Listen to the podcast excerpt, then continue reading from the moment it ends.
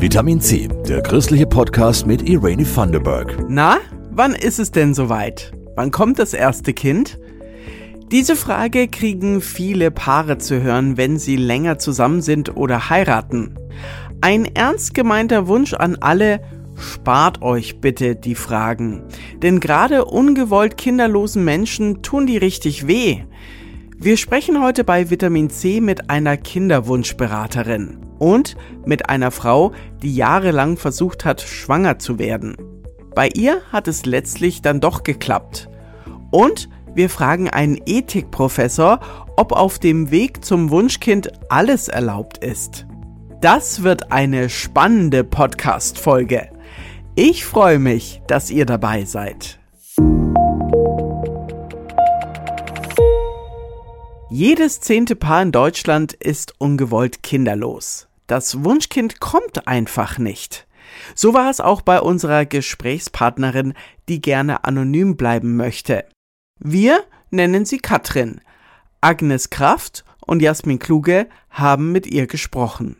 Bei Katrin, damals Ende 30 und ihr Mann will es einfach nicht klappen mit dem Schwangerwerden, obwohl sie alles tun. Eisprung berechnen mit äh, Vitaminpräparaten, dann hat man sich Gedanken über die Ernährung und Sport und alles gemacht, um besser schwanger zu werden. Dann ging das alles nicht. Es stellt sich heraus, dass die Spermienqualität nicht optimal ist und so bekommt das Paar den Rat, in eine Kinderwunschklinik zu gehen und es mal mit künstlicher Befruchtung zu versuchen. Eizellen und Spermien werden dabei im Reagenzglas zusammengebracht und die befruchteten Eizellen der Frau dann wieder eingesetzt. Dann ging es auch schon los mit dem ersten Versuch. Da habe ich dann nach zwei Wochen einen Anruf gekriegt, herzlichen Glückwunsch, Sie sind schwanger. Dann habe ich mich natürlich wahnsinnig gefreut, dass der erste Versuch gleich geklappt hat. Dann muss man nach zwei, drei Wochen nochmal hin, nochmal einen Bluttest gemacht. Der war dann leider negativ. Dann in der Zeit zwischen der sechsten und achten Woche circa habe ich, ich nenne es jetzt mal trotzdem schon, das Baby, das Ding schon wieder verloren gehabt. Riesenenttäuschung, viele Tränen und auch die nächsten beiden Versuche klappen nicht. Und damit sind die drei Versuche durch, die in Deutschland durch die Krankenkasse bezuschusst werden. Eine künstliche Befruchtung kostet je nach Verfahren bis zu 5000 Euro. Gleichzeitig will das Paar nicht aufgeben. Dann haben wir uns natürlich auch Gedanken über die Klinik gemacht. Ist es die richtige Klinik? Ist es die richtige Befruchtung? Und dann habe ich mich da im Internet viel schlau gemacht, auch im Ausland. Und bin dann auf unser Nachbarland Tschechien gestoßen und auch, dass da einfach die Möglichkeiten ein bisschen größer sind wie bei uns. Zwischenzeitlich kommt Corona. Katrin und ihr Mann dürfen erstmal nicht über die Grenze. Sobald das wieder geht, fahren sie zur Untersuchung und dann auch zur Kinderwunschbehandlung rüber. Die haben dann die Eier außerhalb des Körpers länger züchten dürfen wie in Deutschland und dann wurden sie wieder eingesetzt und dann wurde ich tatsächlich schwanger. Katrin freut sich schon, aber lieber noch nicht so richtig, wegen der schmerzlichen Erfahrungen bisher und all dem Hoffen und Bangen. Das war so eine fassungslose Freude. Ich kann das ganz schlecht beschreiben. Erst so nach dem fünften, sechsten, siebten Monat habe ich das dann mehr oder weniger realisiert, dass ich wirklich ein Baby kriege. Und dann war das natürlich Wahnsinn. Also ich glaube, ich war die glücklichste Schwangere, die es gibt. Es geht alles gut und vor acht Monaten kann Katrin ihr kleines Wunder, ihren Sohn, zum ersten Mal im Arm halten. Ach, das war halt schön. Der hat mich dann so angeschaut. Ich habe ihn angeschaut und das war halt so erleichternd. Schwer jetzt zu beschreiben, aber das war halt einfach super. Äh, echter Wahnsinnsgefühl. Mit künstlicher Befruchtung ist der Wunsch nach einer kleinen Familie also wahr geworden. Und so rät Katrin ungewollt kinderlosen Paaren nicht aufzugeben. Eine Arbeitskollegin, eine ältere Dame, die hat gesagt, weil ich gesagt habe, ich höre jetzt dann nach dem Versuch auf, wenn es nicht funktioniert, dann hat sie gesagt, nein. Sie hat aufgehört zu probieren und sie bereut es bis heute. Sie hat gesagt, hör nicht auf, probier es weiter, gib die Hoffnung nicht auf. Sie hatte recht. Also wirklich probieren. Ich meine, irgendwann, das ist mal erschöpfen, ist selber erschöpft, die finanziellen Mittel sind erschöpft, irgendwann geht's einfach nicht mehr, das ist klar. Aber solange man da einen Funken Hoffnung hat, probieren, weitermachen. Ihr habt's gehört. Eine emotionale Achterbahnfahrt war das für Katrin auf dem Weg zum Wunschkind. Eine Frau, die Menschen bei dieser Achterbahnfahrt begleitet, ist Bettina Klenke-Lüders. Sie ist Kinderwunschberaterin aus Bayreuth. Das heißt, sie begleitet Menschen, die Eltern werden möchten, bei denen es aber nicht so läuft wie gewünscht. Sie selbst war fünf Jahre ungewollt kinderlos. Meiner Kollegin Jasmin Kluge hat sie die Gefühlslage betroffener Paare pointiert zusammengefasst zermürbend. Das war das Anstrengendste in meinem Leben, was ich erlebt habe. Es ist ein Hoffen und Bangen, jeden Monat aufs Neue, eine Achterbahn der Gefühle. Es ist schambesetzt, das Thema. Man kann sich nicht wirklich öffnen. Man muss natürlich das auch absprechen mit dem Partner. Wo können wir das öffnen? Das sind alles sehr lange Prozesse und man ist da sehr isoliert, weiß nicht ein noch aus. Bettina Klenke-Lüders unterstützt Paare bei dieser Lebenskrise. Ihrer Erfahrung nach erleben sich die Frauen und Männer als Getriebene. Die sind in so einem Hamsterrad, im wirklich viel auch tun, vor allem dann auch, wenn es Richtung Kinderwunschzentrum geht. Da braucht es Hormone, da müssen Spritzen die Frauen in sich selber setzen. Und da ist es sehr eng getaktet, auch mit den Abklärungen, mit den äh, Kontrolluntersuchungen. Und da sind die erstmal sehr viel am Tun und merken aber auch, dass das sehr erschöpfend ist. Und dann ist es häufig so, dass wir dann mal reflektieren können, was ist eigentlich alles schon geschehen, wie viele Kräfte sind überhaupt noch da. Streng dich an, dann kannst du alles schaffen. Diese Maxime, die privat oder beruflich oft richtig gut funktioniert, lässt sich eben nicht aufs Kinderkriegen übertragen. Und das ist ungeheuer schwer, weil da erstmal gar kein Handwerkszeug zur Verfügung steht. Wie gehe ich da jetzt mit um?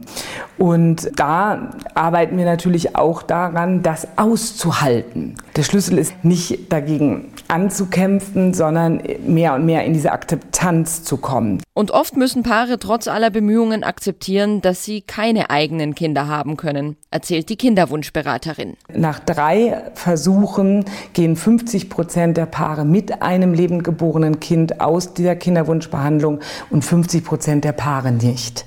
Das ist so die Statistik. Das heißt 50-50. Und das ist sehr hart, denn keiner kann das garantieren, auch nicht die beste Medizin, dass am Ende dieses Wunschkind liegt. Und wenn das so ist, dann macht das einfach Sinn, all das tun, ne, dass dieses Warten auch so bestimmt. Das darf sein, das wollen wir gar nicht weghaben, aber auch ein bisschen zum Plan B hin zu reflektieren, zu schauen, wie können wir unser Leben gestalten, wenn dieser Plan so nicht aufgeht. Auch wenn ungewollt kinderlose Paare von einem Plan B sicher erstmal nichts wissen möchten. Mit etwas Abstand ist dann aber vielleicht doch eine Adoption oder Pflegeelternschaft interessant. Auch dazu berät Bettina Klenke-Lüders. Heute geht es im Vitamin C Podcast um den Kinderwunsch und ungewollte Kinderlosigkeit. Warum ist die so ein schambesetztes Thema? Und ist eigentlich alles erlaubt auf dem Weg zum Wunschkind?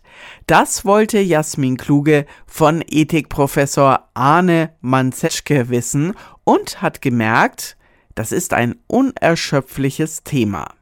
Wenn wir jetzt überlegen, dass wir im Bereich Kinderwunsch schon eine Menge machen können, dann ist das zunächst mal ja auch etwas, was wir ethisch begrüßen, dass wir nämlich sagen, wir können das Leiden von Menschen mindern, unter Umständen sehr, sehr großes Leiden. Sagt Arne Manzeschke, Ethikprofessor an der Evangelischen Hochschule in Nürnberg. Das Thema Kinderwunsch macht viele ethische Fragen auf, auf persönlicher Ebene, aber auch für eine Gesellschaft. Das beginnt schon bei den hohen Kosten der Kinderwunschbehandlungen. Drei Versuche der künstlichen Befruchtung werden von den gesetzlichen Kassen bezuschusst, wenn das Paar verheiratet ist und noch nicht zu alt. Dennoch gehen diese Verfahren ins Geld. In einer Marktgesellschaft scheint es üblich zu sein, zu sagen, Zugänge regeln sich nach dem ökonomischen Status. In einer Gesellschaft, die vielleicht nicht nur nach ökonomischen Regeln äh, sich regieren will, müssten andere Fragen auch gestellt werden, eben die nach Gerechtigkeit, die nach gleichen Zugangschancen und der Unterstützung beispielsweise auch derjenigen, die nicht über diese ökonomischen Möglichkeiten verfügen. Nächster Aspekt gesetzliche Vorgaben. Eizellenspende und Leihmutterschaft sind im Gegensatz zu anderswo in Deutschland verboten. Dafür gibt es juristische und moralische Gründe. Hier könnten Frauen im Grunde genommen in ihrer Notlage ausgenutzt werden, um für andere Kinder auszutragen. Und diese Strukturen wollen wir gar nicht erst befördern. Deswegen die Entscheidung, wir wollen keine Leihmütter haben. Ähnlich ist es bei der Eizellspende. Der Gedanke, dass Frauen sich beispielsweise überstimulieren lassen, um möglichst viele Eizellen sich entnehmen lassen zu können, um die dann zu verkaufen und damit auch noch einen Markt anzuheizen. Auch das ist sozusagen eine Entscheidung des Gesetzgebers. Das wollen wir hier nicht. Denkbar ist, dass Vorgaben mit der Zeit doch gelockert werden. Zum Beispiel, wenn immer mehr deutsche Paare für Kinderwunschbehandlungen ins Ausland gehen. Und dann eine gesellschaftliche Debatte in Richtung Gesetzesänderungen geht. Gleichzeitig bleibt natürlich die ethische Frage wach zu halten, was bedeutet das für den Einzelnen? Was bedeutet das für die Gesellschaft? Bei der Leihmutterschaft können wir auch überlegen, was bedeutet es eigentlich für Familiensysteme? Also da gibt es eine biologische Mutter, die das Kind ausgetragen hat. Dann gibt es soziale Eltern. Möglicherweise können das auch mehr als zwei sein, je nachdem, wenn noch eine Samenspende oder sonst was im Spiel ist. Sprich, hier verändern sich eigentlich Familiensysteme. Was nicht schlecht sein muss, aber eben rechtliche und psychologische Konsequenzen nach sich zieht. Nicht nur für die Erwachsenen, sondern auch für das so entstandene Kind. Frage an den Ethikprofessor, warum ist ungewollte Kinderlosigkeit so ein schambesetztes Thema? Der Kinderwunsch ist ein sehr, sehr starker Wunsch. Und er wird natürlich noch zusätzlich getriggert durch die Außenwelt. Seien es jetzt die Eltern, die fragen, wann kommt denn das Enkelkind, seien es die Freunde und Bekannten, bei denen die Kinder unter Umständen kommen und man sich dann irgendwo immer damit vergleicht und sich defizitär erlebt.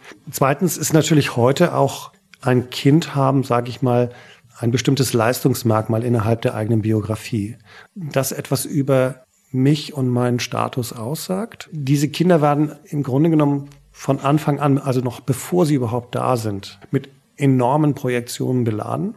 Und das erhöht natürlich auch nochmal den Druck. Hinzu kommt das Gefühl, vielleicht haben wir uns doch noch nicht genug angestrengt. Eine ungesunde Situation, in die Paare dann geraten können, sagt Manzeschke.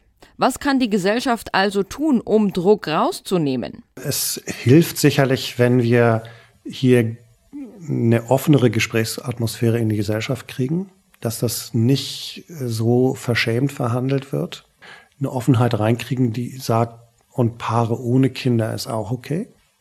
Dass Menschen vielleicht auch ähnlich wie das jetzt beim Thema Body Positivity, also wie gehe ich mit meinem eigenen Körper an, schätze ich den Wert, auch wenn er woher auch immer kommenden Normen nicht entspricht. Gibt es so etwas auch für den Bereich des Kinderwunsches? Also festzustellen, ja, ich entspreche hier bestimmten Vorstellungen, vielleicht auch meinen eigenen nicht, aber kann ich das vielleicht auch annehmen? Und vielleicht kann es auch ein sinnerfülltes Familienleben ohne eigenes biologisches Kind geben. Adoptionen, Pflegschaften und, und verschiedene andere Dinge sind ja auch möglich. Nicht zuletzt äh, ist möglicherweise jetzt durch aktuelle und vielleicht noch kommende Flüchtlingsströme das Thema Betreuung von Minderjährigen noch ein, ein viel, viel größeres Thema. Egal ob Menschen ungewollt oder gewollt kinderlos sind, wir alle können uns sensibel verhalten, indem wir uns neugierige Blicke auf Frauenbäuche sparen, genauso wie die Frage, na, wann ist es denn bei euch soweit? Drei Beiträge von Jasmin Kluge waren das heute und zum Schluss hat Arne Manzetschke sehr viele rechtliche, soziale und ethische Aspekte angesprochen.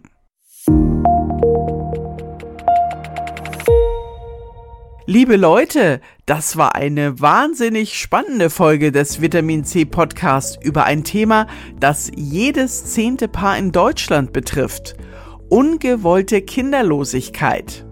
Schön, dass ihr dem Thema eure volle Aufmerksamkeit geschenkt habt.